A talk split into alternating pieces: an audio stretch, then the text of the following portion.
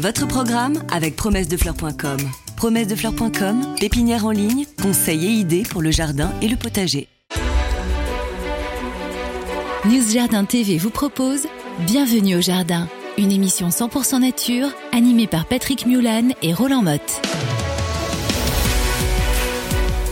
Chers amis, bonjour, très très très bienvenue sur Bienvenue au Jardin. Vous êtes sur News Jardin TV pour le 6 novembre. Eh bien, nous sommes déjà bien dans l'automne. J'espère que vous avez préparé le jardin comme il fallait. La semaine dernière, on vous a donné bons conseils pour justement mettre les plantes frileuses à l'abri. Et aujourd'hui, eh bien, on va aussi se faire plaisir, découvrir des plantes, vous donner les conseils qu'il faut de saison et peut-être même un petit peu plus. Alors, à mes côtés, comme d'habitude, monsieur Roland Mode, jardinier à Vitel. Tout va bien? Bonjour Monsieur Patrick, bonjour à tous. Ça va extrêmement bien. Ça y est, la Toussaint est passée, ça va beaucoup mieux. T'as plein de chrysanthèmes dans ton jardin. Tu Ah récupères non, tous ceux du village. Oui, je vais les voler dans, dans le cimetière. Ouais. En tous les cas, oui. Toutes les saisons ont leur charme, tous les moments sont agréables. Alors nous sommes quand même déjà le 310e jour de l'année. Hein. Alors ça se rapproche à ton euh, réveillon. hein. 55 jours avant, de, avant la- le réveillon, oui. Et nous sommes le 15e jour du signe astrologique du Scorpion, le 16e du mois de Brumaire, toujours les brumes du petit matin, dans le calendrier républicain français. Et pourquoi on vous impose ce calendrier républicain? Bah Pour vous faire découvrir tout simplement des plantes. Et aujourd'hui, ce sera le jour du Le Chervi, Sium cisarum. Sium cisarum, oui, plante qui ressemble vaguement, on va dire, à euh, du panais, à du persil sauvage, à des choses comme ça. C'est une ex-ombellifère, donc de la famille des... Eh ben, des apiacées. Alors, J'aimais mieux quand on disait ombellifère. Oui. De, de mon temps, on disait ombellifère parce que c'est une ombelle quand même finalement, la floraison. Oui, exactement. Ah oui, c'était plus sympa quand même. C'était, oui, c'était plus évocateur. Et apiacé parce que c'est Apium graveolens. Apium graevolin, c'est qui lui C'est là? Oh, je l'ai perdu Il le sait pas, il le sait pas. Il en cultive plein dans son jardin. Je l'ai perdu. Apium graveolens, c'est le céleri, monsieur. Ah Roland. oui, le céleri, oh, dis donc. C'est quand même mieux de l'appeler céleri. Alors le chervi, le berle des bergers, le chiroui, la girole avec un seul L, c'est quoi ce truc-là? Moi, franchement, je la connais pas. Une plante vivace, bon, on la trouve, on va dire, quand on se balade en, en forêt ou en bord de forêt, parce qu'elle est plutôt dans les talus, tu sais, dans les, dans- ouais, dans les talus un peu humides sur le côté. C'est ces grandes plantes qui font, oh, elles poussent jusqu'à 1m50 de haut quand Ah oui même. hein. Ah oui, oui, Ah oui. c'est quand même un, un beau machin. Et bien, on les reconnaît quand elle est en fleurs, avec cette ombelle de fleurs. Alors après, faut faire gaffe, parce que t'as les petites ciguës, t'as plein, plein de cochonneries hein, là-dedans. Méfiez-vous énormément avec les ombellifères, notamment à fleurs blanches, parce que entre la carotte sauvage, le panais justement des petites choses gentilles, genre cigus, on n'y arrive pas franchement toujours à s'y reconnaître. Donc, on regarde ça de loin, ou si vous voulez, on va le cultiver, parce que c'est une Oui. plante qu'on peut mettre dans son potager. Oui, et on peut trouver des graines. Donc j'ai cherché un petit peu là pour trouver des graines. Il y a des sites qui proposent des graines. Ils l'appellent souvent alors euh, persil perpétuel. Bon, euh, rien à voir hein, puisqu'on va le cultiver surtout pour sa racine, puisqu'on l'appelait aussi la racine à sucre. Alors des, des petites machines tout tout petits, les racines, c'est pas des gros C'est pas la hein, betterave à sucre. hein. ah bah non, ça en est loin là. T'as as intérêt à en cultiver beaucoup. Ça tient bien, y compris dans les dans le pôle nord, ce que tu appelles le pôle nord, donc moins 25 degrés. Donc c'est une plante plutôt facile à cultiver, pourvu que le terrain soit quand même bien humide. Oui, parce qu'on on les rencontre aussi au bord de l'eau. C'est des plantes qui, spontanément, peuvent se trouver en bord de ruisseau, des choses comme ça. Bon, c'est pas extraordinaire. Alors, le goût, a priori, a pas l'air mauvais. Si vous êtes passionné par le chervi, je vais vous envoyer chez nos amis de Rustica, parce que je crois que ce sont les seuls qui parlent de ce type de légumes assez régulièrement. Alors ça fait partie de ce qu'on appelle les légumes anciens. Le problème, c'est quand même que c'est pas énorme, quoi. C'est des racines fasciculées et qui auraient le goût du panais que l'on pourrait cuire un peu comme des salsifis ou des scorsonnaires, c'est-à-dire l'idéal de les faire sauter à la poêle avec un peu de jus de viande, c'est pas mal. Et on me dit, et on me dit que les jeunes pousses qui seraient étiolées, alors étiolées, euh, mettre dans le noir, un peu comme quand on fait les endives, eh bien, on pourrait les manger crus en salade. Mais voyez, hein, c'est encore le genre de truc dont on n'a strictement rien à faire parce que on a dix fois mieux à manger. Alors, on va parler quand même, puisque nous sommes le 6 novembre, d'un anniversaire, l'anniversaire de monsieur William Robert Prince. qui était né le 6 novembre 1795. Dans Flush- de Flushing. New- ouais, Flushing. Bah, il n'y avait pas encore les cours de tennis, je Ah oui, pense, c'est ça, ça doit euh, dans l'État de New York. Et c'est vraiment le pionnier de l'horticulture américaine. Et il était déjà dans une famille d'horticulteurs puisqu'il avait euh, ce qu'ils ont appelé les pépinières linéennes et il a été le premier aux États-Unis à introduire le mûrier pour l'élevage des vers à soie. Il aura fait connaître aussi la culture de l'osier et de l'igname de Chine et même du sorgho. Vous voyez, c'était donc une personne qui était importante et on voulait faire une petite révérence tout simplement d'hommage à monsieur William Robert Prince. Donc, je disais 6 novembre, hein, on s'en rappelle, c'est la Saint-Léonard de Noblat. Qu'est-ce que tu as la Saint-Léonard. Ah ben, il n'y a pas que ça. Euh, non, Il y a non, il y a Sainte- aussi. Il y a Saint-Mélène. Alors, je sais pas qui est-ce qui s'appelle Mélène aujourd'hui en homme. Euh, Mélène? Évêque, évêque de Rennes, mort en Ah, c'est ça. 530. Ah hein, ah oui. c'est vraiment un vieux prénom. Alors, toi, tu nous en as fait hein, un Oui. dicton. Bah oui, parce que c'était, il y avait Sainte Bertille aussi. J'ai pas trouvé de rime en i, Ah bah, mais il y en a pourtant. J'ai pas trouvé. cherché assez. Ah oui. J'en ai trouvé. À la Saint-Melaine au jardin, on sort la petite laine. Bah, peut-être que c'est prudent. Oui. Oui. Euh, Écoutez, regardez bien la météo, ça peut varier rapidement et puis d'une région à l'autre, c'est pas toujours la même chose. Moi, quand même, j'ai trouvé avec la Sainte-Bertille, bah, plantons les myrtilles. Bonne idée en plus. Ou jardinier qui plante à la Saint-Léonard est un fin renard. Rosette, Rosette, c'est pas une plante, c'est le nom de notre interlocutrice, je pense, et qui dit les tiges et les feuilles de nos ailles sont rouillées et pourtant il a fait assez chaud. Quel est le problème et comment y remédier Je sais pas où habite Rosette, mais si elle parle de l'été qui vient de se dérouler, Oui. assez chaud, c'était quand même pas terrible. Non, on a eu Ça quand même où. une belle arrière-saison. Il a fait assez chaud euh, au début du, du mois de septembre. C'était Ouais. quand même pas mal. Ah, mais enfin, Mais pour t'as- l'ail, c'était fini. hein. Ah oui, t'as eu juillet août sous la flotte, donc euh, Bon. c'était compliqué. Alors en revanche, c'est vrai que des années comme nous avons eu, puisque quand même la pluviométrie a été importante pendant pratiquement tout le printemps et même jusque au mois de juillet, il y a beaucoup de maladies cryptogamiques qui attaquent les aliacées. Bon, et il y a une rouille. Il y a une rouille qui s'appelle Puccinia ali. Bon, ça on s'en fiche peut-être un petit peu si on n'est pas 100% scientifique, et qui est donc un champignon qui apparaît bah, tout simplement le long des nervures des feuilles. T'en as parfois toi de la rouille? Non, on fait gaffe, on essaye de, de limiter ça justement, donc en, en les éparpillant, puis surtout en les écartant, parce que plus tu vas planter serré, et plus tu risques d'avoir de la rouille, en particulier avec des temps de pluie comme on a eu euh, cet été, donc là c'est compliqué. Et puis on fait aussi rotation des cultures pas mal, ça permet de limiter un petit peu. Oui, mais alors le problème, c'est que la rouille, elle est surtout liée aux conditions climatiques. Mm. Parce qu'en fait, quand il pleut par des températures de 18 à 22 degrés, notamment en minima, eh ben, c'est ce qui se passe. S'il y a de la rouille, et cette année, on avait quand même un petit peu ça. Alors, est-ce que l'on va faire quelque chose? Bah, non. Et faire quand même ce que Roland vous a dit, parce que ça attaque beaucoup les cultures denses. Et puis, en revanche, alors toi, tu es un adepte de ça, c'est que attention aux fumures organiques un peu excessives. Ça, Mm. toujours. Au potager, je trouve qu'aujourd'hui, on a quand même cette habitude de dire faut mettre du compost, faut mettre nanana. Doucement, surtout sur les aliacées. Alors les aliacées, ce sont l'ail, l'oignon, l'échalote, le poireau, hein, même la ciboulette, sur lesquelles il faut quand même pas qu'il y ait trop de matière organique, c'est important.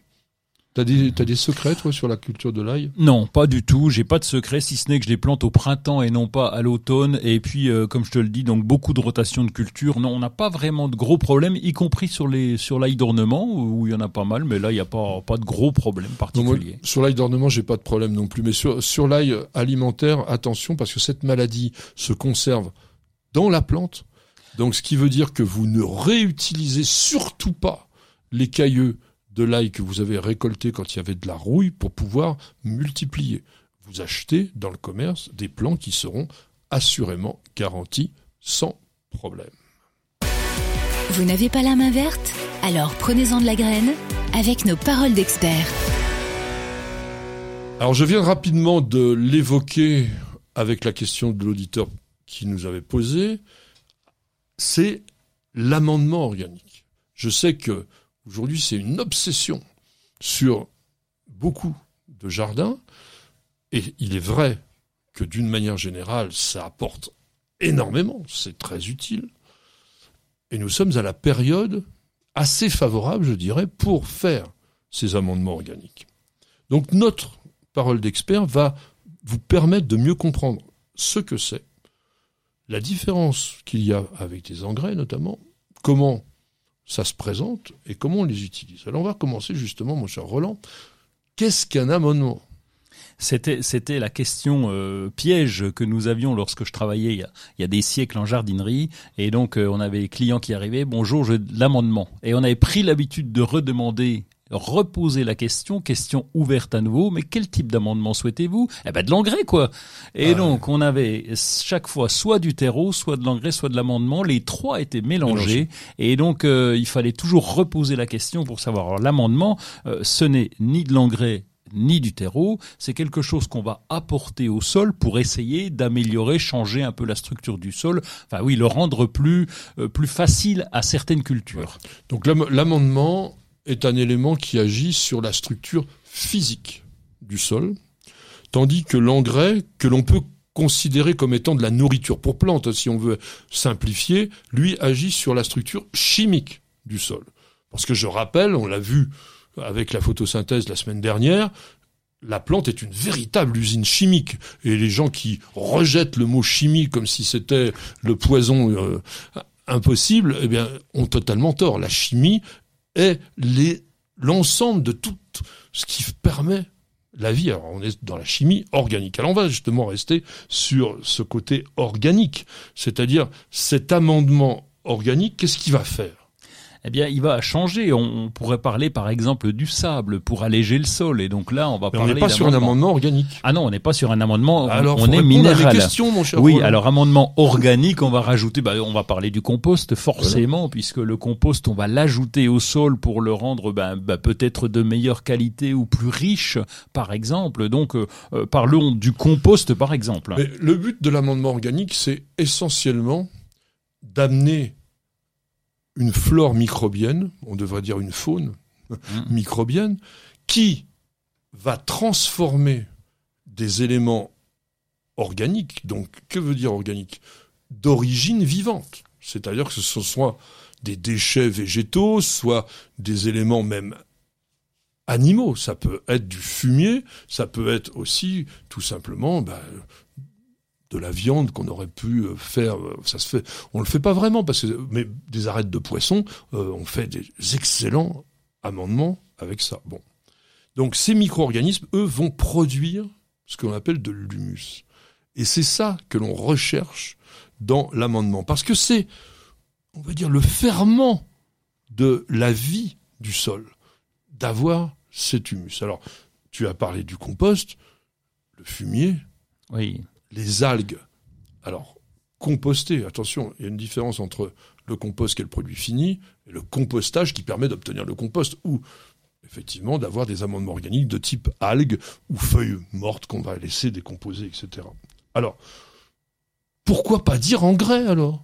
Mais parce que l'engrais, lui, va nourrir la plante, alors que euh, l'amendement, lui, va permettre au sol par la suite, de nourrir la plante. Donc les racines vont venir chercher dans ce sol ce dont elles ont besoin. Donc l'engrais, c'est vraiment, euh, allez, on va dire presque du coup de fouet, quoi. Euh, rapidement, je, faut que ça, faut nourrisse la plante. Ça dépend des engrais, mais effectivement, l'engrais, encore une fois, agit sur la, la partie chimique de la plante. Bon. Il y a quand même un tout petit bémol avec le fumier. Parce que le fumier est riche en éléments fertilisants, en éléments nutritifs, et en même temps, par sa structure, par sa texture, il joue un rôle d'amendement. Et ça, donc, il faut en, en tenir compte également. Dans le fumier, on, on obtient les deux à la fois, et c'est quand même assez sympa. Alors, d'autres amendements organiques, par exemple, que tu pourrais euh, connaître? Oh ben il y a le calcaire euh, puisqu'on a le, euh, ah, organique pardon. Ah oui oui ça y est c'est encore euh, On est non de ouais, c'est vrai. A- euh, on pourrait on pourrait ah non parce que Les- j'allais dire les les engrais verts mais on va pouvoir oui les tourbes oui bien Les sûr oui. lombricomposts. Oui. Bon, après, tous les, tous Le les de raisin desséchés. par exemple. hein, je disais aussi, euh, bon, éventuellement le guano. Le, alors le guano, il est vraiment en engrais parce que lui, il est complètement fini, décomposé. Mais si vous avez, par exemple, si, si vous, habi- vous habitez à côté euh, d'une pêcherie, vous récupérez toutes Ouais. les arêtes, tous les vieux trucs de poisson, vous les faites composter, puis vous avez un excellent amendement organique. Alors comment Ouais. comment ça agit dans le sol?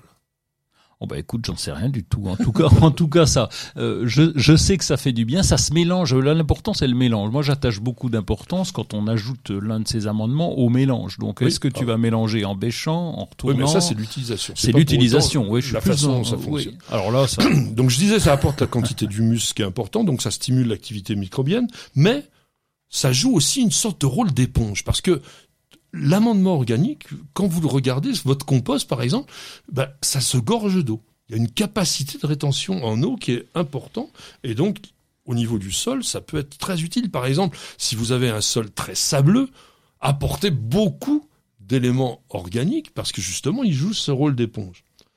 Ça va équilibrer aussi structurellement les sols sableux.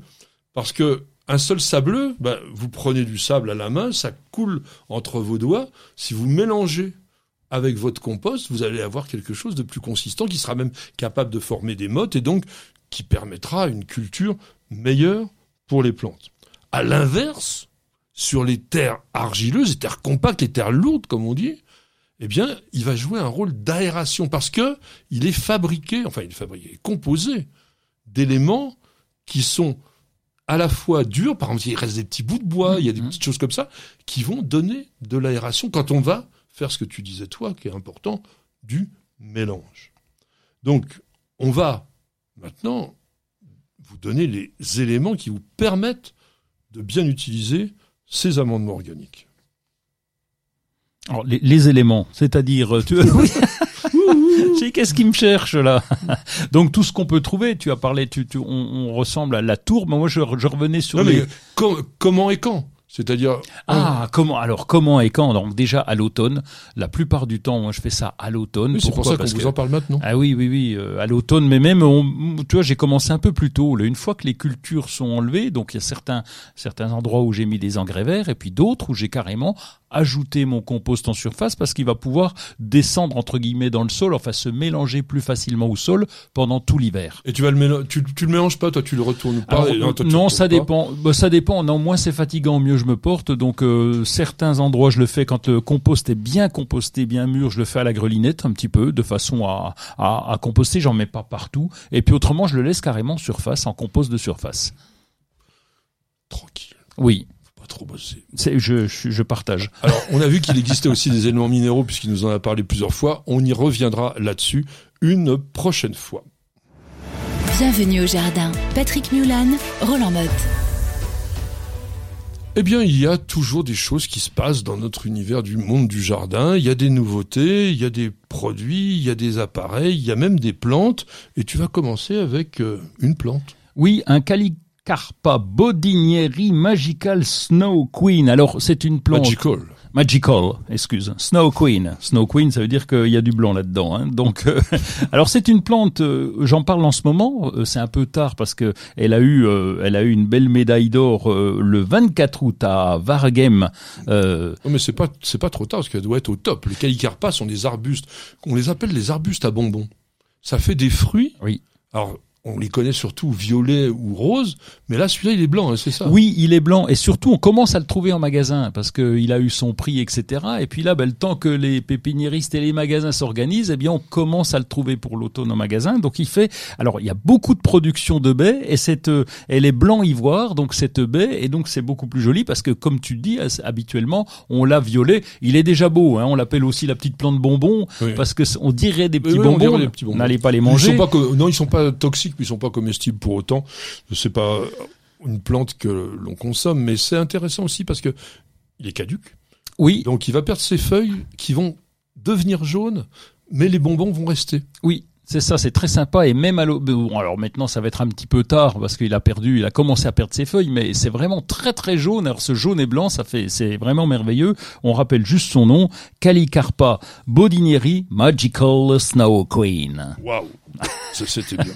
Alors moi, je vais faire un truc beaucoup plus terre à terre. Aïe. C'est le SHA 56. Ah oui, c'est moins glamour. Ah oui, oui, c'est moi le vrai. glamour. Bah, c'est un aspirosouffleur à batterie euh, de la marque Steel. Et autant il y a multitude de souffleurs à batterie que l'on trouve dans toutes les marques, mais des aspirosouffleurs, c'est-à-dire que soit vous faites du soufflage, soit vous faites de l'aspiration Ouais. et du broyage en même temps. Ah, parce Il y en qu'il a pas broie tant. en même temps? Ben oui, parce qu'en fait, ce qui est assez malin, bon, c'est pas le seul de loin à faire ça, mais du moins à batterie, c'est certainement un des très rares, c'est que lorsqu'on passe de souffleur à aspirateur, on change simplement l'endroit où l'on met bah, le sac. C'est-à-dire le sac se trouve à l'endroit où il y avait le soufflage. Ce qui veut dire quoi? Que on aspire les feuilles et elles vont passer à travers le ventilateur qui faisait la soufflerie. Ah oui, ok. Et donc, Ouais. elles vont être évidemment hachées menu. Donc ça, c'est assez intéressant. Moi, je préfère très, très, très, très largement utiliser un aspirateur, un souffleur. Quand vous avez un sol, nous, on a, si vous avez vu notre reportage sur notre jardin, vous avez vu qu'on a beaucoup, beaucoup de paillettes d'ardoise partout. Mm. On a mis ça sur le sol. C'est facile d'entretien et ça met bien en valeur les végétaux dans les parties où on voulait circuler. Ça demande beaucoup moins d'entretien qu'une pelouse. Et comme notre jardin est très ombragé, c'est difficile de faire une pelouse. Eh bien, avec un aspirateur, vous passez là-dessus, vous aspirez facilement sans prendre Oui, c'est des ça. paillettes. J'allais te dire, quand c'est une petite paillette, est-ce que t'aspires pas avec, quoi? Donc l'intérêt de ce SHA 56, c'est que bon, il a un grand sac, un 40 litres, mais surtout il est à batterie. Il est avec une batterie de 144 watts, donc qui donne une bonne autonomie. euh, le fabricant dit au moins 25 minutes. On peut le croire. C'est vrai que sur les outils à batterie, le souffleur aspirateur est le plus gourmand en énergie, plus qu'une tondeuse même. Donc il faut une grosse batterie bien costaud. C'est un, appareil assez léger qui pèse en mode aspiration 4,2 4,2 kg, 1 kg de moins lorsqu'il est en soufflage.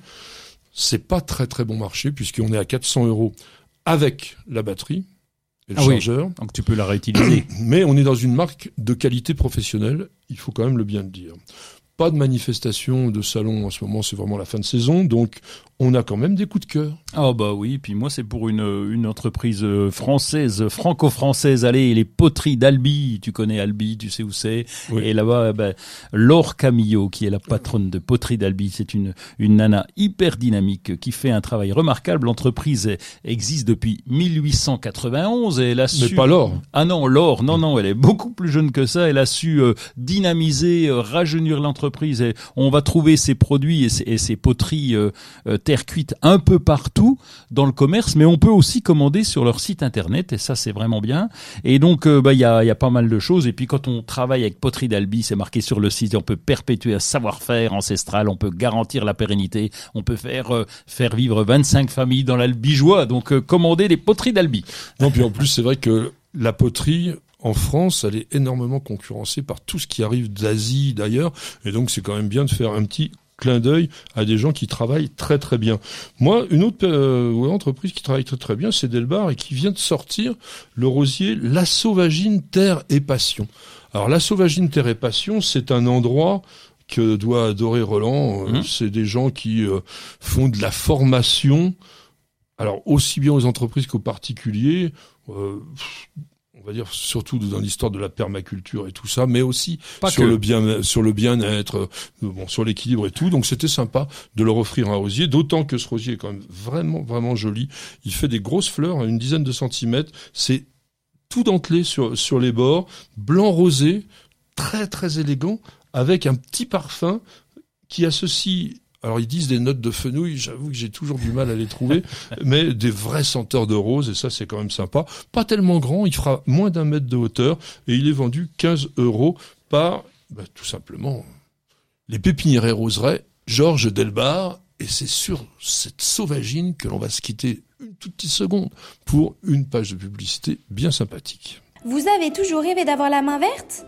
Avec EasyBio, c'est gagné. EasyBio vous conseille et vous accompagne en vidéo directement dans votre jardin. Découvrez une gamme complète de fertilisants pour vos plantes d'intérieur et d'extérieur, votre gazon et votre potager. Après application des produits, vos végétaux sont mis dans des conditions idéales de développement. Plus de floraison, plus de récoltes et un beau gazon. Tous nos produits sont fabriqués en France, en Bretagne. Ils sont élaborés à base de matières naturelles et conditionnés dans des emballages éco-responsables. Derrière EasyBio se cache une belle équipe de jardiniers experts et amateurs qui prônent la réussite au jardin et qui a à cœur de vous donner la main verte. Alors, n'attendez plus pour tester les produits EasyBio. Allô, allô.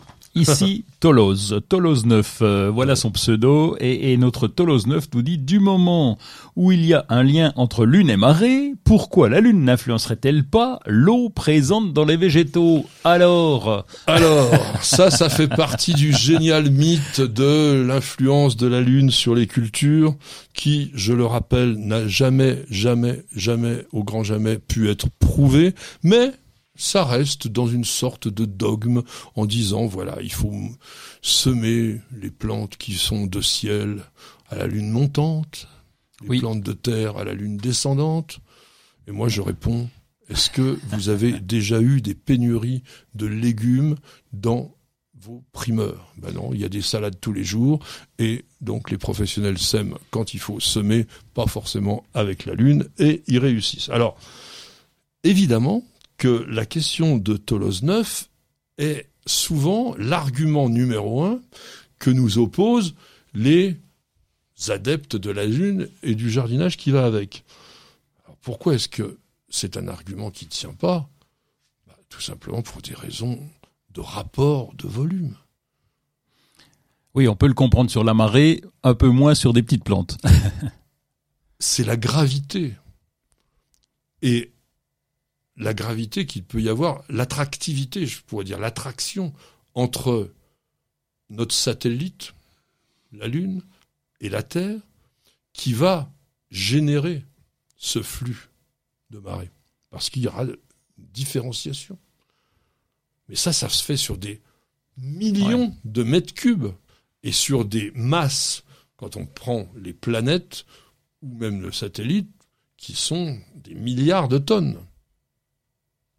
Pensez-vous que les forces qui entrent en jeu soient suffisantes pour pouvoir agir à l'intérieur des vaisseaux d'une plante? Oui, d'ailleurs, ça se voit pas sur une piscine, par exemple. hein. En Tu vois, la- plus. la- oui. Pourtant, c'est plus très- que dans une plante. Très bon exemple. Donc, effectivement, ça c'est imparable. À partir du moment où, quand vous avez une piscine, vous n'avez pas flux et reflux au long de la journée, imaginez bien qu'à l'intérieur d'une plante où on est sur des trucs de trois fois rien, bah, ça fait trois fois rien. Vous cherchez la petite bête? Toutes les réponses dans le dossier de Bienvenue au jardin.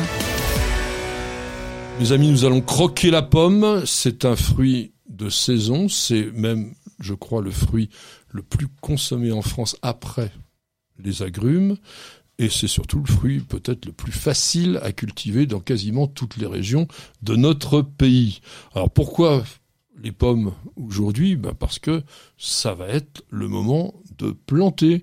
On peut planter des arbres fruitiers dans son jardin en ce moment. Oui, on peut, on doit, même on doit, parce que c'est vrai que la, la, la plantation à l'automne, en tout cas pour les arbres fruit- fruitiers, j'ai toujours entendu ça quand j'étais petit, les vieux jardiniers avec qui je bossais me disaient on plante à l'automne parce que les racines ont le temps de s'adapter au sol, t'as les pluies d'hiver qui vont arriver là-dessus, et donc il est prêt, fin prêt pour redémarrer au printemps si tant est que t'as fait une belle plantation ou une bonne plantation. Alors notre ami Roland a parfaitement raison, a bien exposé le problème que l'on peut renforcer par l'argument suivant, c'est que en automne, les arbres fruitiers sont dormants, c'est-à-dire que il n'y a pas de bourgeonnement et que toute l'activité métabolique qui reste à la plante va se concentrer sur les racines. Alors que quand vous plantez au printemps, la plante non seulement elle doit se développer dans le sol pour bien occuper le terrain qui est nouveau pour elle, c'est comme si elle avait déménagé, et en même temps, elle doit assurer son développement de feuilles, de fleurs, etc., qui lui demande une énergie folle. Donc, le fait de planter maintenant vous assure une bonne installation de la plante dans le sol, et parfois même, d'ailleurs, de gagner un an sur la production des fruits.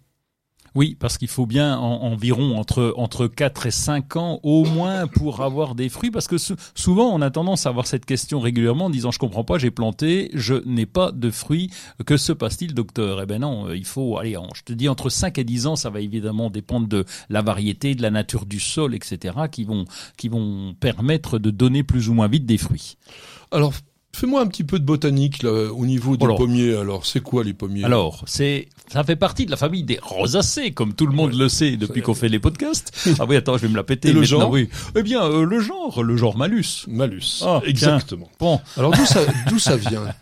Malus, bah, c'est le, c'est le gars, il était mal. Alors il s'est dit, tiens, je vais l'appeler malus parce qu'il avait mangé trop de pommes. Pas du tout. Ah bon? Ça, ça vient tout simplement euh, de la Bible. Ah bon? Bah, Je l'ai pas lu depuis La pomme longtemps. était le fruit défendu. Elle a Ah oui. été la, Ah, le mal, fruit alors. du mal. Bah, tu vois, j'étais Oui, pas loin, fruit quand du même. malin, Ah oui. fruit du diable. Ah oui. ouais. Donc, Quelle erreur.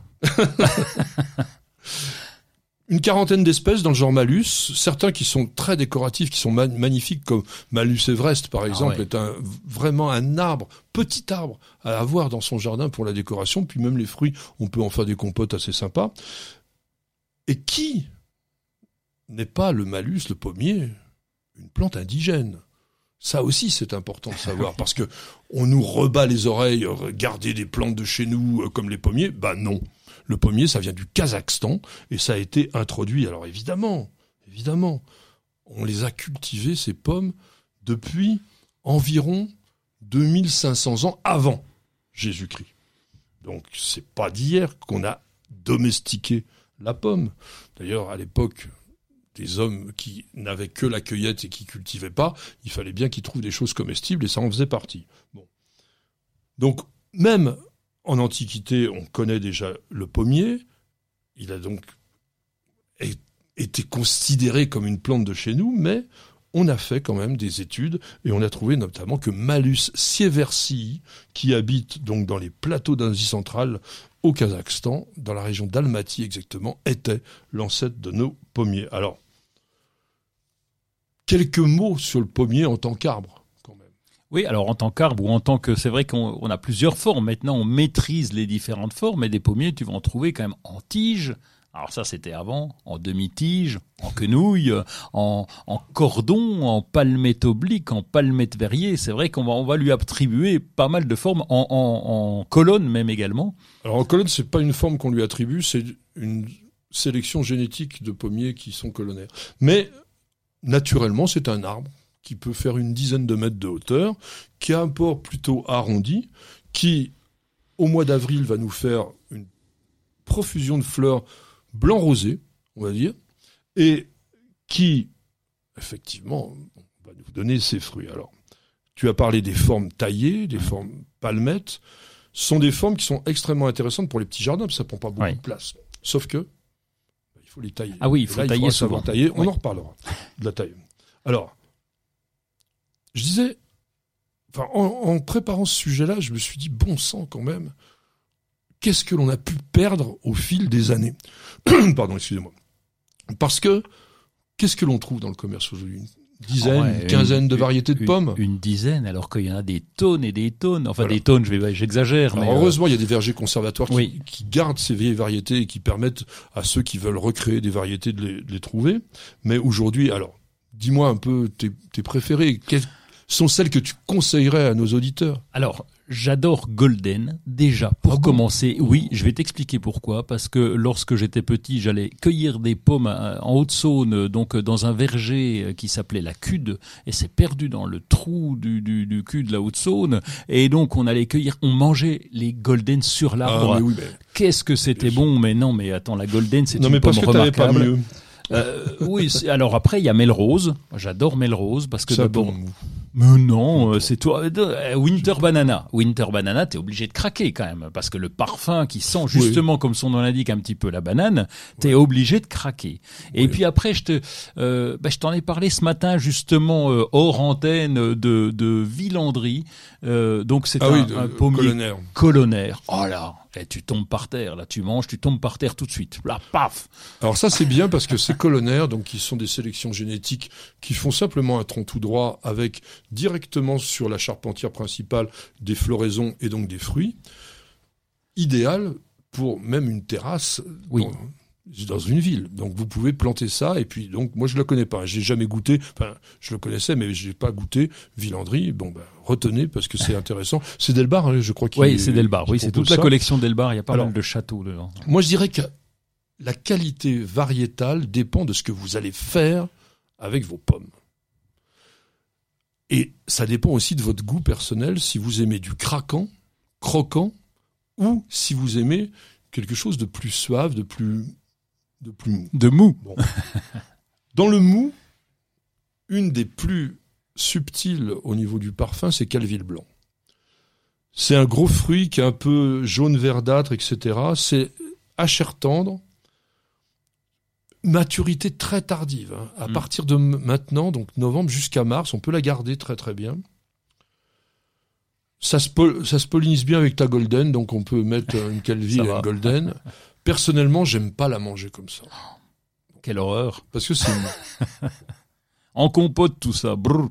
Non, alors, la meilleure, la meilleure, incomparable, pour la compote, Reine des Rainettes. Ah bah oui, oui.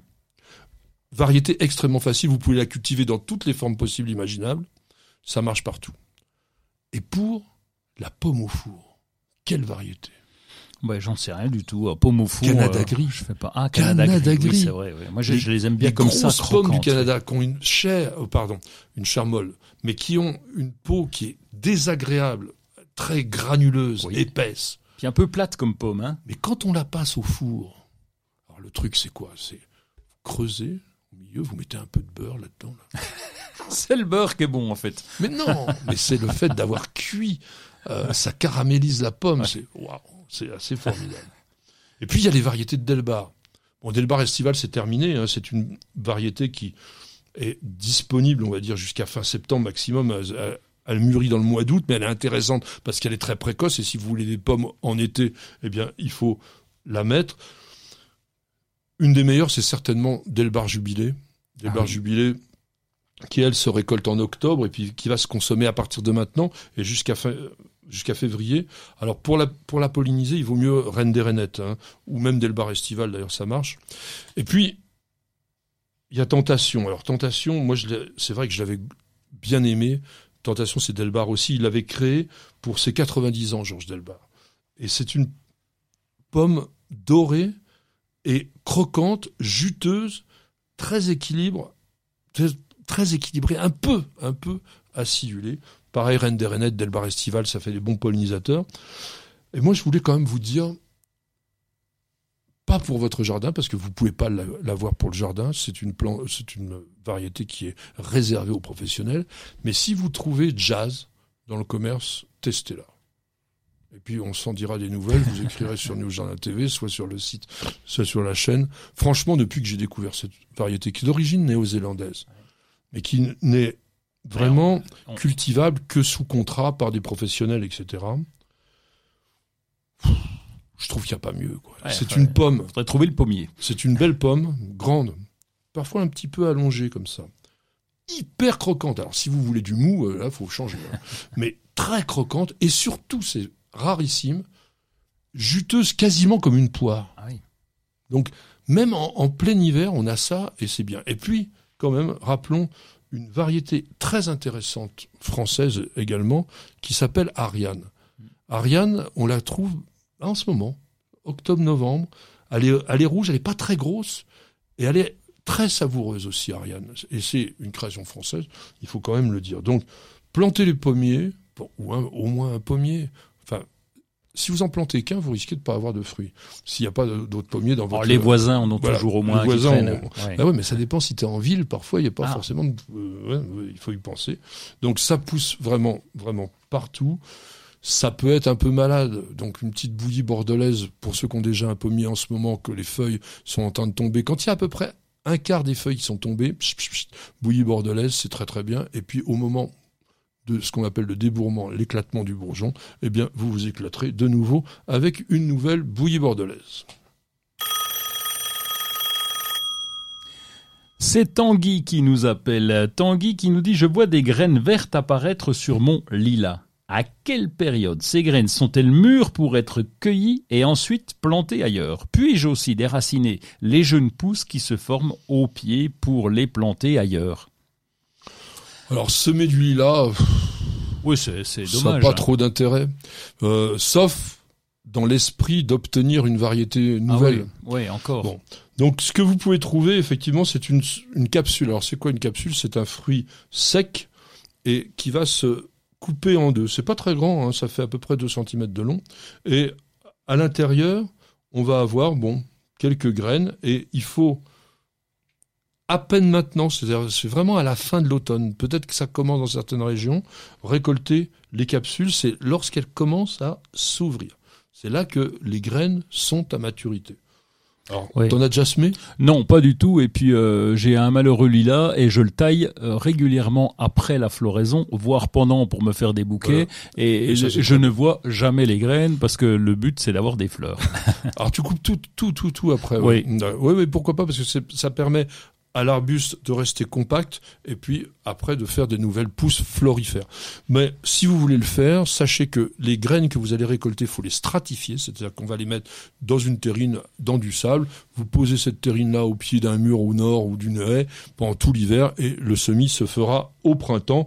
Après, les plantes s'hybridant vraiment euh, entre elles, c'est pas forcément génial. Quant au rejet, bien sûr, c'est tellement facile Oui. de sortir un rejet de lilas et de le planter à côté. Sauf que, si vous faites ce type de multiplication, vous n'allez qu'augmenter, mais de façon considérable, vous n'allez qu'augmenter le drageonnage, la faculté de se multiplier comme ça chez la plante. Alors, est-ce que c'est ce que l'on veut? Je sais pas. Non, c'est pas ce qu'on veut. Et, et on peut aussi faire des boutures de bois sec. Hein. Ça, c'est, ça marche bien aussi. Ça, on y reviendra une autre Oui. fois. Il adore les boutures de bois sec. Il est Mais oui. C'est comme, en été, il se balade. En Oui. hiver, il bouture. Voilà. C'est comme ça. Et bien, ça va nous permettre de nous reposer trois secondes avec une petite page de publicité. Parce qu'on devrait tous commencer la journée par un bol d'oxygène. Parce qu'il y a des réveils qu'on échangerait contre aucune grasse mat. Parce que mettre du beau partout, ça fait du bien tout le temps. Parce qu'une bonne promenade, ça fait battre deux cœurs. Parce que ça fait grandir de faire pousser quelque chose. Parce que le circuit le plus court, c'est entre votre jardin et votre cuisine. Parce qu'il y a des rencontres qu'on n'oubliera jamais. Parce qu'un monde meilleur, ça commence d'abord chez soi. Et parce qu'on n'a jamais eu autant besoin de se reconnecter à la nature et à la vie. Truffaut, mettons plus de vie dans nos vies. Bienvenue au jardin. Patrick Mulan, Roland Motte. On bosse, on bosse. Alors, on va, on va le faire pour la semaine prochaine. Donc, euh, du 6 au 13 novembre. On est encore oh, presque dans la bonne période de, de l'automne. faut faire attention. Tiens, il y a un truc. Moi, j'ai remarqué, alors je sais pas si toi aussi, si on a une gelée vers le première semaine de novembre, comme là, eh bien, généralement, l'hiver est doux. Ah bon? C'est-à-dire, l'hiver Ouais, arrive. Jamais paf, fait gaffe à ça, moi. ah, vous dites bon sang, ça y est, c'est déjà l'hiver et tout ça. Et souvent, bah, il s'en va. Il, est part, il est arrivé, puis il est aussi fatigué. c'est un dicton En revanche, t'as- récupéré il y a des quelque part, dictons, non il y a des dictons aussi qui, qui racontent ça un petit peu. Mais moi, c'est une chose que j'ai. Alors, on peut jamais généraliser, Ouais. hein, mais c'est des tendances que j'ai pu remarquer à l'inverse. Si nous avons toujours de la douceur, au moins jusqu'au mois de décembre, donc pas une seule gelée dans le coin de novembre, là, faut commencer à se méfier un petit peu. Alors, Ça marche pas toujours. Hein. Je me souviens en 1956, eh bien, il y avait fait froid euh, dès le début de l'automne et il y a fait froid après. Enfin, 56, c'est comme 85. C'est bon. Deux années repères, des grands froids euh, dans son pôle Nord. Effectivement, c'était terrible. Mais même ailleurs. Alors, que tu, que vas-tu faire la semaine prochaine? Eh ben justement, je vais commencer à tailler un petit peu de ça de là, à droite à gauche. Tu sais, je me promène, promène l'été.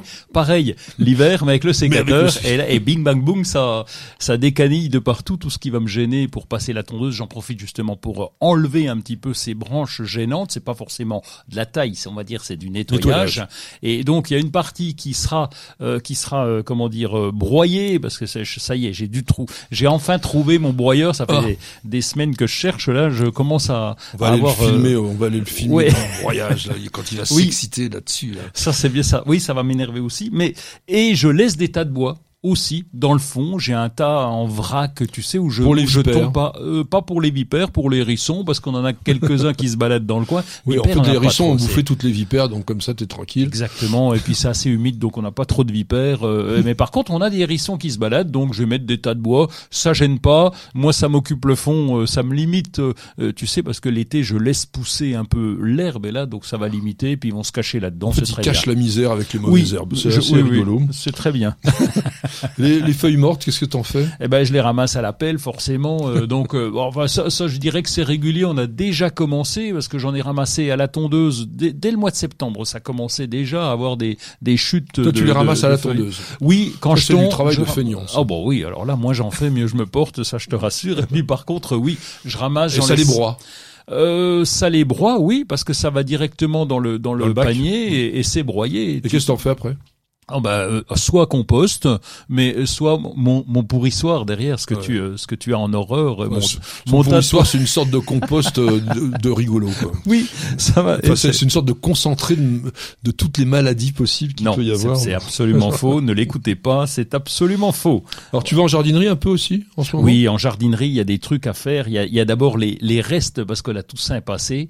Et donc tu vas trouver, il y en a qui ont trop commandé de, de pomponnettes par exemple, donc tu vas les avoir un petit peu moins cher ou un sol, donc ça vaut le coup. Quelquefois, quand ils se sont trompés, quand le chef de rayon a trop commandé, on a des offres intéressantes. Puis il y a encore de la fleur quand même. Et moi, enfin les pomponnettes, moi je craque de- devant cette plante que je mettrai jamais sur un cimetière et que je garde. On en a une euh, sur la terrasse, on en a une à l'intérieur, même dans la cuisine. C'est superbe quoi.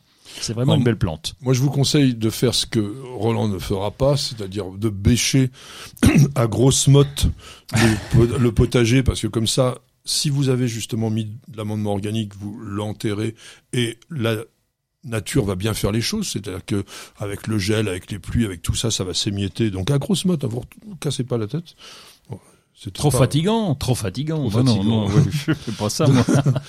On fait les boutures à bois sec. Ah, tu, alors On bien. bu- euh, oui, il faut buter les artichauts, attention, hein, parce que ça aime pas beaucoup le froid.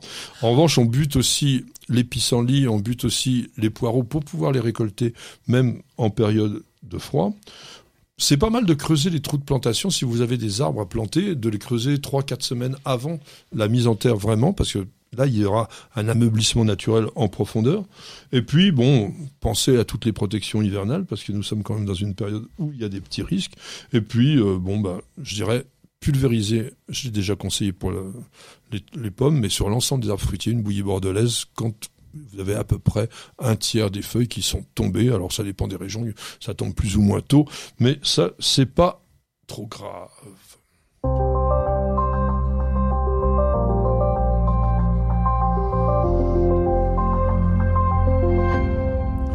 Surfons, lisons, ça fait du bien, et nous allons surfer, alors là, un truc de fou, Craig Groves, Groves en plus, Grows. Veg. Vegetable. C'est un diminutif de vegetable qui veut dire, comme tu le sais, ananas en anglais.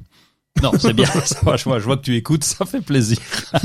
Alors, c'est un, c'est un compte Instagram assez intéressant. Il y a 580 publications, il y a 7450 abonnés. J'ai craqué aussi, donc je me suis abonné.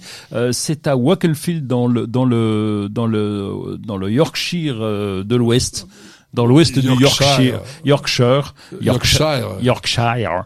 Euh, et c'est en UK. Bon, en gros, en Grande-Bretagne. et en gros, c'est à côté de Leeds. Et là, c'est un, c'est un génial petit jardinier potager. Donc, euh, lui, il fait son potager. Euh, il, est- il a vraiment des légumes, il a de tout. Il est intéressé par la nature, la vie sauvage, les plantes, etc. Mais surtout, il nous fait partager toutes ses récoltes. Et là, tu as les photos de, de légumes en long, en large et en travers. C'est bien pris. Les photos sont très sympas parce que sur Instagram, des fois, tu as des trucs, euh, ça, ça donne pas envie. Voilà, tu sais que je m'intéresse qu'aux images, donc comment je commence à regarder de plus près. Il y a beaucoup de diversité, il a beaucoup de gros plants de, de de légumes et c'est vraiment intéressant. C'est Il y a des légumes que tu connaissais pas Euh, n- non, alors des variétés, oui, parce qu'il y a, il y a tout un tas de tomates, tout un tas de Ah, en- poivrons. en, Angleterre, ils ont leur propre variété. hein, de toute Ouais, façon. donc là, euh, mais non, les légumes, non, je connaissais, mais mais c'est vraiment les photos sont bien prises et c'est intéressant. Il s'appelle Greg Groves Veg. ouais, ça c'est facile à On retenir. va vous l'écrire pour ceux qui regardent la Ouais. vidéo parce que c'est impossible à comprendre. Alors moi, je voudrais vous présenter un bouquin que j'aime bien, mais je voulais quand même râler. Vous savez, vous me connaissez depuis un moment maintenant. Je suis toujours à être un mauvais caractère, mais quelle idée, mais quelle idée d'acheter un livre Orchid Addict. Alors, ça veut faire brancher, ça veut faire, mais Orchidée, c'est joli quand même comme mot. Pourquoi orchise Bon, c'est bon. On a quand même une langue magnifique. On, le français est d'une richesse extraordinaire, tellement riche d'ailleurs que quand vous traduisez de l'anglais en français, vous avez environ 30% de texte en plus. Donc ça veut dire qu'on est capable, dans notre langue justement, d'avoir des précisions, des choses détaillées que n'ont pas nos amis britanniques. Donc, quel titre aurais-tu mis? Ah, je sais pas, passion orchidée ou, ah, ou euh, des choses comme ça. Euh, addict. Ah ouais, ça fait hyper branché, etc. mais c'est pas français. Bon, alors quand on achète un livre en français, on s'attend de voir du français. Bon, maintenant j'arrête de gueuler. Le le livre est écrit par un type qui est un vrai fou furieux dingue. D'ailleurs, il te plairait parce que il a un, un site qui s'appelle romain.orchids aussi. Donc euh, on doit le trouver sur Instagram. Je vais aller voir. Bon, il fait des photos qui sont pas mal du tout et le bouquin qui va un peu vite quand même, à mon avis, quand on le lit. Bon, il y a des petits trucs, mais on se rend compte qu'en fait, il a voulu en, en, en mettre beaucoup d'espèces. Ça aurait été mieux, à la limite, qu'il nous raconte que ce qu'il cultivait. Bon, c'est pas toujours le cas. Euh, alors, c'est vrai que quand on voit ça, ah, ouais, sympa quand même. Il sait, il sait les cultiver, le garçon. Ah oui. C'est assez simple. C'est, je pense, le moyen d'avoir envie. Alors, il est particulier hein, parce que il est aussi décoré que ça sert. Hein. donc, euh, c'est pour ça aussi qu'il est euh, peut-être dans l'esprit de Orchid Addict. Et c'est une autre époque. Mais bon, c'est pas mal. C'est pas mal, franchement. Mais Bon, c'est bien si on veut débuter dans les. c'est uniquement pour ça, peut-être pour vous donner un petit peu envie. Regardez-le en gros plan. Bon, il, il, a, une bonne tronche. Hein. Il a l'air sympa en tout cas. Ouais, ouais, ouais. Donc c'est chez Ulmer, ça s'appelle Orchid Addict, tant pis pour lui, et ça vaut 15,90. Bon, vous n'allez pas vous ruiner, même si vous faites pas affaire avec lui. Là, on est dans quelque chose de beaucoup plus costaud, de beaucoup plus sérieux, de beaucoup plus peut-être original au Rouergue Construire son sol. C'est pas un livre français, c'est un livre de Diane Miesler qui a été traduit de l'anglais. C'est ardu, un livre sur le sol. C'est pas franchement sexy. C'est pas quelque chose qu'on aurait envie d'aller voir tout de suite. Mais regardez, les petits dessins assez sympathiques euh, qui ont une petite tonalité humoristique, mais qui vont vous donner des, des indications. Et surtout, la personne qui a écrit ça, franchement, elle s'y connaît. Alors, en revanche, il y a un truc que j'aime pas, ben il fallait bien que je gueule. Comment mieux profiter de son jardin, travailler moins et récolter plus, donc déjà, tout cela en enrichissant le sol, tant mieux, et en sauvant le monde. Arrêtons de dire des conneries. On va pas sauver le monde en enrichissant son sol. Hein. on arrive déjà à nourrir la planète, peut-être tant bien que mal, mais grâce justement à des techniques de culture, d'agriculture, etc. Alors c'est vrai qu'on nous rebat les oreilles avec l'organique et on en a encore un maximum là-dedans, mais il y a quand même des limites. Alors pour votre jardin, c'est intéressant parce que l'idée, moi j'aime bien ça en revanche, construire son sol. Ça, ça a quelque chose de jardinier. C'est pas l'opération du Saint-Esprit qui va faire le sol. C'est votre boulot. C'est le fait d'être dessus, c'est le fait de le travailler. Et quand on me dit oui, oui, bah, on laisse comme ça, on fait plus rien, vous allez voir les petits vers, ils vont faire tout le boulot pour vous, bah, ça, on en reparlera dans quelques décennies. Cassidy. Non pas Butch Cassidy, the Kid, mais c'est Cassidy qui nous dit. Eh non, je pense pas. Il aurait pas posé la question, il est mort lui. Peut-on utiliser les fleurs de jasmin étoilées pour parfumer le thé? Là aussi, la réponse est simple, c'est non. Alors c'est c'est non ou du moins faites. Euh, je vais faire du, du Roland mode. Faites gaffe. Oui. bon, pourquoi? Bah tout simplement parce que le jasmin étoilé, ce n'est pas un jasmin. Et ce n'est pas un jasmin, et ce n'est même pas une plante de la même famille que le jasmin. Le jasmin, il est de quelle famille? Euh, Le jasmin, Jasminum nudiflorum, euh, il, est, oh, il est de la famille des jasminums. Non, c'est le genre, ça. Ah oui. Ah, donc il est de la famille, des saules. Ah, des saules, Des oléacées. Comment ça Et de l'olivier. sont, Ouais. ils se gourent les botanistes, hein, quand même, non? Non, parce qu'il y a des critères euh, qui, qui sont euh, communs, notamment Ah bon? dans la forme des inflorescences ou des fleurs. Il y a beaucoup de choses euh, qui sont communes et qui font que les plantes sont classées comme ça. En revanche, notre jasmin étoilé est de quelle famille? Trachylospermum jasminoides, euh, j'en sais foutrement rien, je ne sais pas du tout. Famille des apocinacées. Ah et oui. ça, c'est pas innocent, parce que que trouve-t-on dans les apocinacées, notamment le laurier rose? Oh là, pas bon Oh là, pas bon, comme tu dis. Et il y a une chose qui devrait vous mettre sur la piste des plantes potentiellement toxiques, c'est quand on casse la tige et qu'il y a une sécrétion de latex. Et quand on casse une tige de trachélospermum, on a ce petit lait blanc qui sort et qui généralement signifie qu'il y a une certaine toxicité dans la plante. Alors, est-ce que les fleurs sont toxiques? Franchement, je vous le dis tout net, je n'en sais strictement rien, mais principe de précaution pour une fois intelligent, on va éviter d'utiliser des fleurs d'une plante qui a une toxicité moyenne, hein. il y a pire quand même que le trachélospermum, mais quand même pour faire du thé. Alors après, on peut dire deux mots sympathiques quand même sur le thé au jasmin. On Oui, fait du thé au jasmin, Et puis on va respecter la tradition, ça se fait avec des fleurs de jasmin blanc. Alors, donc euh, le exactement. jasmin, donc on va mettre des couches de thé, on va mettre, euh, j'ai déjà vu des photos, c'est très joli, couches de thé, couches de fleurs, couches de thé, couches de fleurs, et donc on va obtenir le thé de cette façon-là. Alors on fait ça avec des thés verts ou des thés blancs pour avoir un thé qui soit pas trop fort pour justement profiter de cette odeur de jasmin. Vous avez des gradations de qualité considérables dans tous ces thés au jasmin. J'ai aucune, on va dire, action dans cette société-là, mais essayez quand même d'aller voir au Palais des Thés, par exemple. Ils ont le jasmin Selex, non, pas Select, Céleste, carrément. Jasmin Céleste. Céleste. C'est un thé blanc de Fujian, en Chine. Ils ont le grand jasmin impérial bio. Ils ont le grand jasmin Shenfeng, le grand jasmin Maofeng, etc. Ça vaut le coup de faire des petits tests si vous aimez vraiment le thé avec ces plantes. Et puis, et puis, cerise sur le gâteau, juste pour terminer, essayez de trouver, si vous aimez le thé parfumé, du thé à l'osmanthus. Ah, oui. L'osmanthus, qui est un arbuste qu'on peut cultiver chez nous et qui a des toutes petites fleurs qui sont aussi un peu au parfum de Parfumé, jasmin, oui. mais avec, je dirais, une plus grande subtilité. Et ça, c'est tout à fait intéressant. Patrick, Roland, racontez-moi une histoire de plante, de jardin ou de jardinier.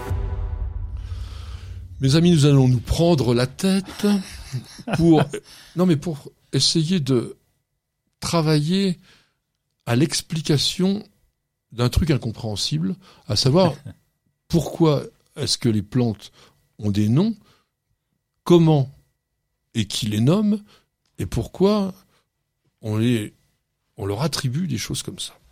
Parce que nommer une plante, c'est absolument indispensable de manière à les distinguer entre elles. Oui, c'est vrai, je te le Et même- confirme. Communiquer sur la plante, c'est-à-dire qu'on ne peut pas, si on n'est pas capable de la dénommer ou de lui donner une sorte de description, on peut peut pas communiquer sur elle.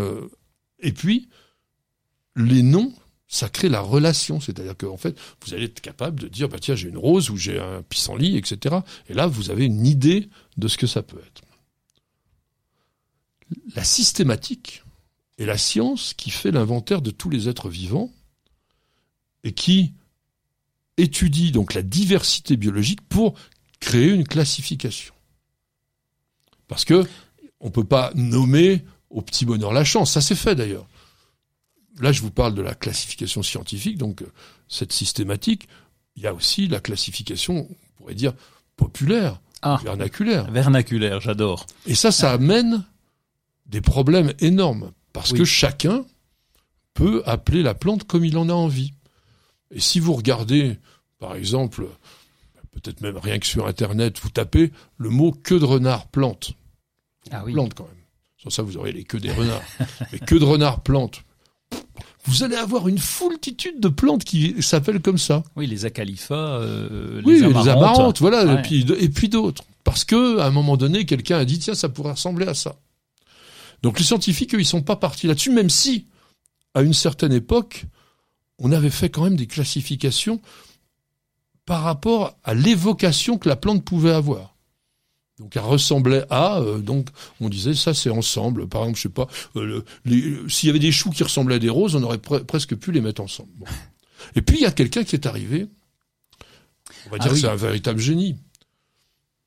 Né en 1707, mort en 1778, suédois, à Uppsala, Monsieur Carl von Linné. Et il a inventé un truc, mais qui peut sembler tout bête aujourd'hui, qui s'appelle la nomenclature binominale. Ça veut dire quoi? La bi, ça veut dire que tu mets deux noms, quoi. Voilà. Ouais. Mais comme nous, Roland Mott, Ouais. Patrick Mulan, Miguel de la Rosa. Donc deux noms, nom et prénom. Chez les plantes, c'est la même chose. Vous avez ce qu'on appelle le genre. Par exemple, on va prendre Saul, le genre Salix. Donc, Salix. Mais il y a plusieurs Salix différents. Oui. Alors vous avez Salix alba, Salix babylonica, Caprea. Salix caprea. Donc c'est les prénoms, on va dire. Donc ça c'est l'espèce. Donc genre, saule, espèce que l'on vient de dire, qui font tous partie de la même famille, comme toi tu as une famille, donc avec des oncles, des tantes, des cousins, des grands-mères, etc. Et ça, cette famille, c'est les oléacées. Oui, mais quand t'as un oncle qui a le même prénom que toi, si t'as le Roland Mott en tonton, ah, comment ça se passe? Eh bien, c'est pas possible parce que il y a des règles, il y a un code international de la nomenclature botanique qui décide qu'une plante ne peut porter qu'un seul nom. Alors, pourquoi telle une plante Comment est-ce qu'on sait qu'il y a une plante? Ben Parce que il y a des échantillons de référence qu'on appelle les herbiers. Dans les grands jardins botaniques du monde, il y a des herbiers. Et ces plantes, en herbier, elles ont des caractéristiques qui ont été décrites. Parce que chaque plante est décrite par un scientifique. Tu es en train de dire que à, à l'époque du numérique, on a tout euh, sur informatique, ordinateur et tout ce qu'on veut, on est toujours avec des herbiers pour reconnaître les plantes. Ah, C'est ça? Évidemment. Ah bon? Bah, On aurait pu numériser, enfin je sais pas, faire un truc plus plus cool quoi. Environ 400 000 espèces végétales dans le monde, plantes supérieures. Le travail est considérable. Il y a, il y a certainement même des plantes qui ne sont pas dans les herbiers, mais elles ont été décrites à un moment donné par des botanistes. D'accord. Bon, il y en a.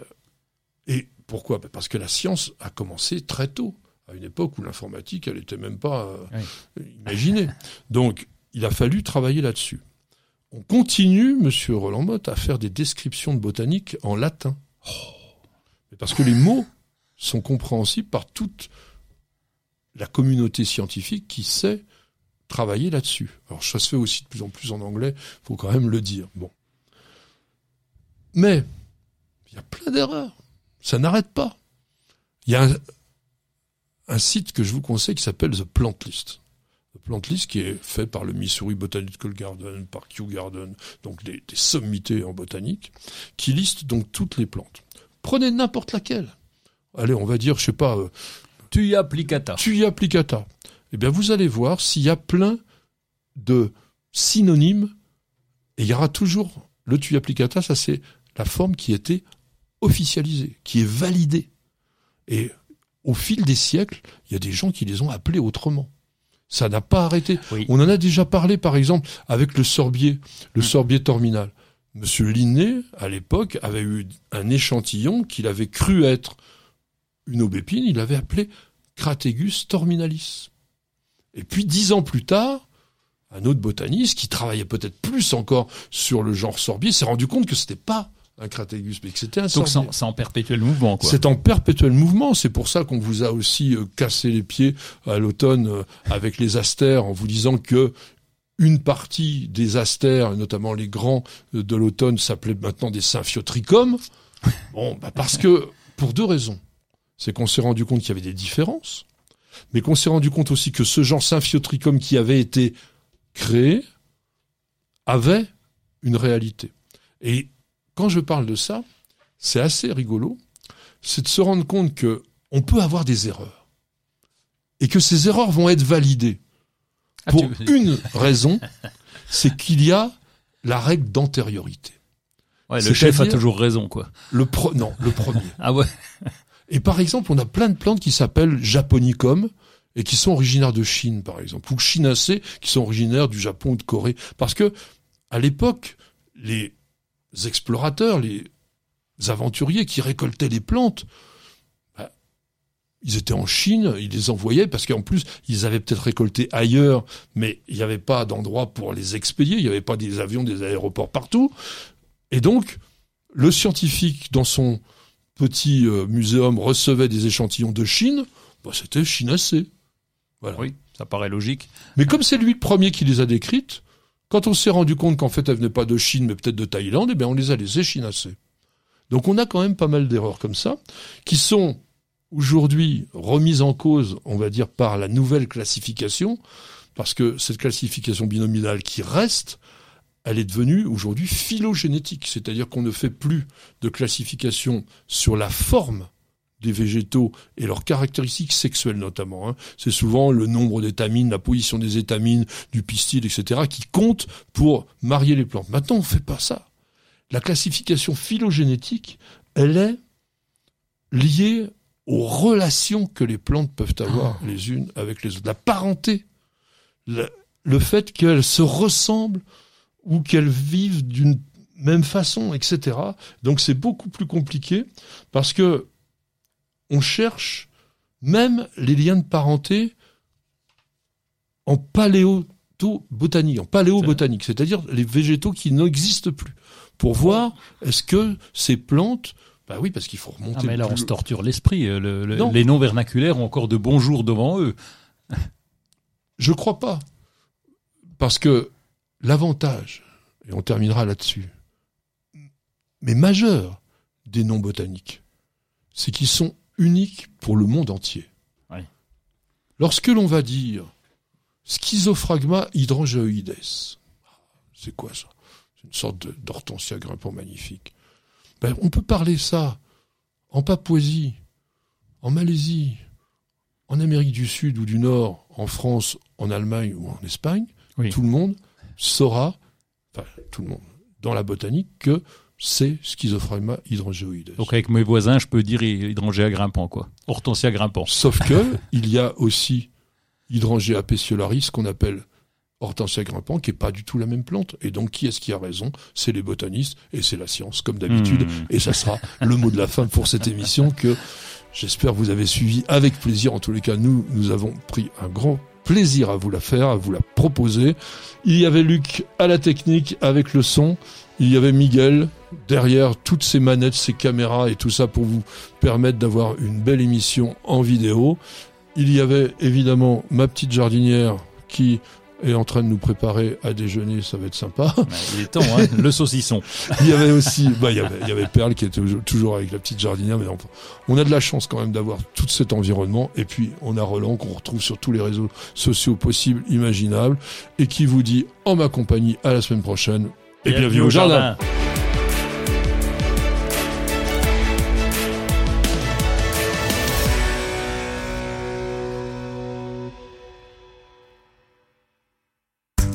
Votre programme avec promessedefleurs.com. Promessedefleurs.com, pépinière en ligne, conseils et idées pour le jardin et le potager.